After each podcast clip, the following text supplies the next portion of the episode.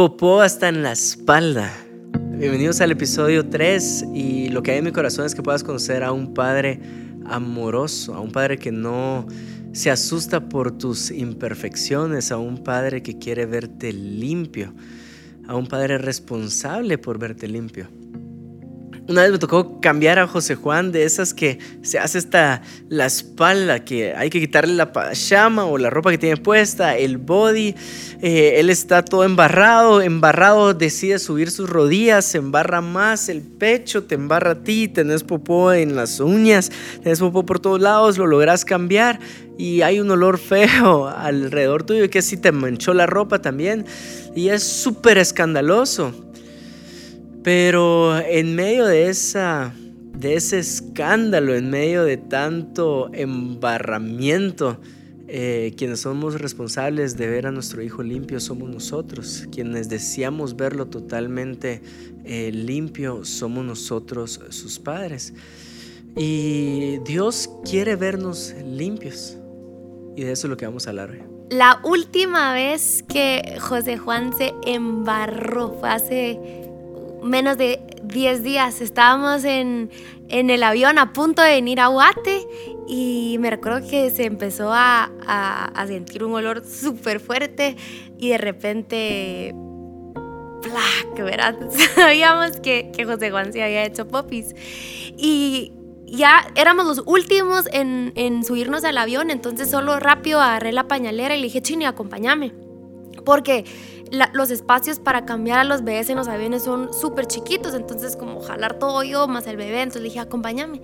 Y gracias a Dios que me acompañó y que le dije que me acompañara, porque abro el pañal y no era solo de un par de wipes, sino se había embarrado hasta arriba, era de cambiarle completamente el body y yo estaba con aquellos nervios porque ya iba a despegar el avión y me recuerdo que la señorita, habían dos eh, em, dos azafatas. Dos habían dos azafatas y como que volteaban a ver y habían puesto ese, ese sonidito de que cuando se va a despegar, que abróchense los cinturones y no sé qué. Y yo, puchica, ¿cómo le hago? Pues si ya se va, ya empezar a moverse el avión. La cosa es que hice lo que pude, lo limpié. Juan Diego tenía el pañal así abierto, yo solo, yo solo lo, sentí eterno porque eran wipes tras wipes tras wipes que, que me pasaba y que lo limpiaba hasta que finalmente quedó así como pudimos rápidamente subimos la cosita de, para cambiarlo y nos fuimos a sentar y todavía ahí lo terminé de cambiar. ¿Qué te quiero decir con esto? La responsabilidad de que José Juan esté limpio es nuestra, es mía y de Juan Diego. Y para eso vino Jesús, para limpiarte, para limpiar todos tus pecados.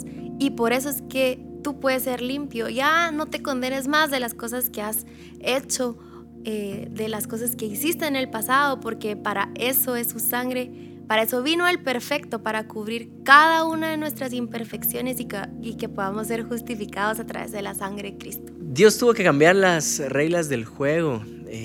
Los cielos pedían perfección de parte de la tierra y siempre nos quedamos cortos, siempre nos quedamos cortos en base a cumplir una ley o en base a cumplir una conducta y entonces los cielos en vez de demandar toda esa eh, perfección ofreció al perfecto, a Cristo Jesús, por perdón de nuestros pecados. Nuestra imperfección es la que nos da la pauta o la base o el fundamento de relacionarnos con el perfecto. Si nosotros fuéramos perfectos, si fuéramos totalmente limpios, si nunca nos embarraríamos, ¿cuál es nuestra necesidad de Jesús? Pero como nosotros somos imperfectos, embarrados, entonces necesitamos a aquel que nos limpia. Una vez estaba en la casa mi papá salió de viaje, decidimos armar una fiesta de tres personas en la casa. Eh, me recuerdo que una de esas personas fue a comprar, creo yo que vodka para hacer un ponche, una botella de tequila. Éramos tres personas en la casa y, mm, conseguimos limón y sal, ¿verdad? Porque el tequila no se toma solo.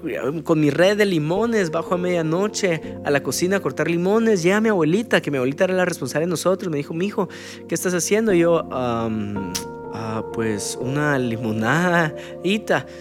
Obvio no me creyó lo que le dije.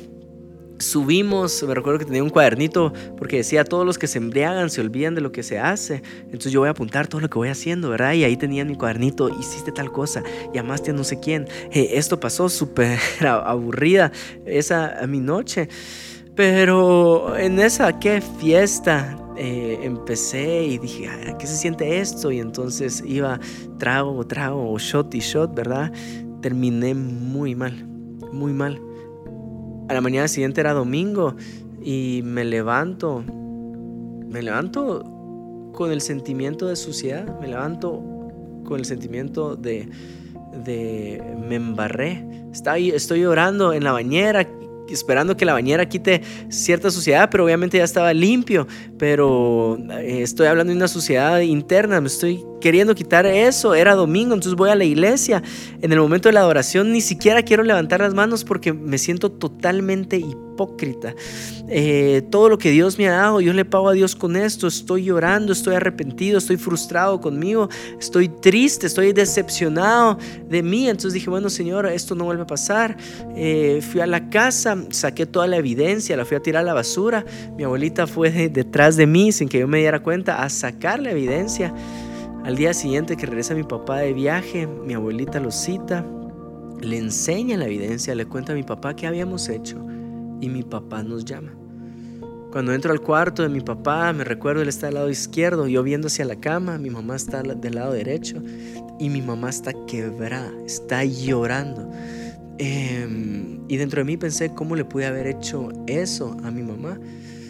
Veo a mi papá, me acerco a él, él está entre enojado, decepcionado y triste, eh, entre lágrimas de decepción, eh, disgusto. Yo estoy apenado, avergonzado, apenas podía levantar mi mirada. Cuando me acerco a mi papá, las primeras palabras que le digo es, papá, no quiero perder mi amado por esto. Y acá es donde Dios me mostró su paternidad de una forma linda. Mi papá me abraza y me dice, hijo, por esto no se pierde el llamado. Em, y tal vez el día de hoy estoy acá gracias a esas palabras. Mi papá decidió abrazarme antes de condenarme. Mi papá me decidió perdonar y afirmar mi llamado antes de decirme que ir a pensar la gente, sos mi hijo, la iglesia, eh, comportate como un hijo de pastor. Antes de la corrección, antes de la disciplina, vino eh, una acción de amor, un abrazo, una afirmación. Y es ahí donde pude ver a Dios como un Padre amoroso. El hijo pródigo regresa y antes de pedir perdón, el Padre lo abraza. No sé cuál es tu caso el día de hoy. No sé si te sientes como yo en esa bañera, sucio, no solo por fuera, querés limpiar algo que no se puede limpiar con agua, sino tenés que limpiar algo adentro.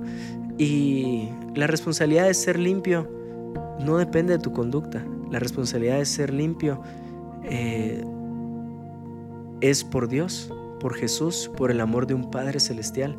Tal vez tú estás corriendo de regreso a, los brazos del Padre hoy, esperando que Él te meta en un proceso de disciplina o corrección. Te vas a asombrar que lo que Dios quiere es amarte, abrazarte, afirmarte, te quiere limpiar, no depende de ti, depende de Él. Mi deseo es que puedas conocer un Padre amoroso el día de hoy. Te bendigo. Amén.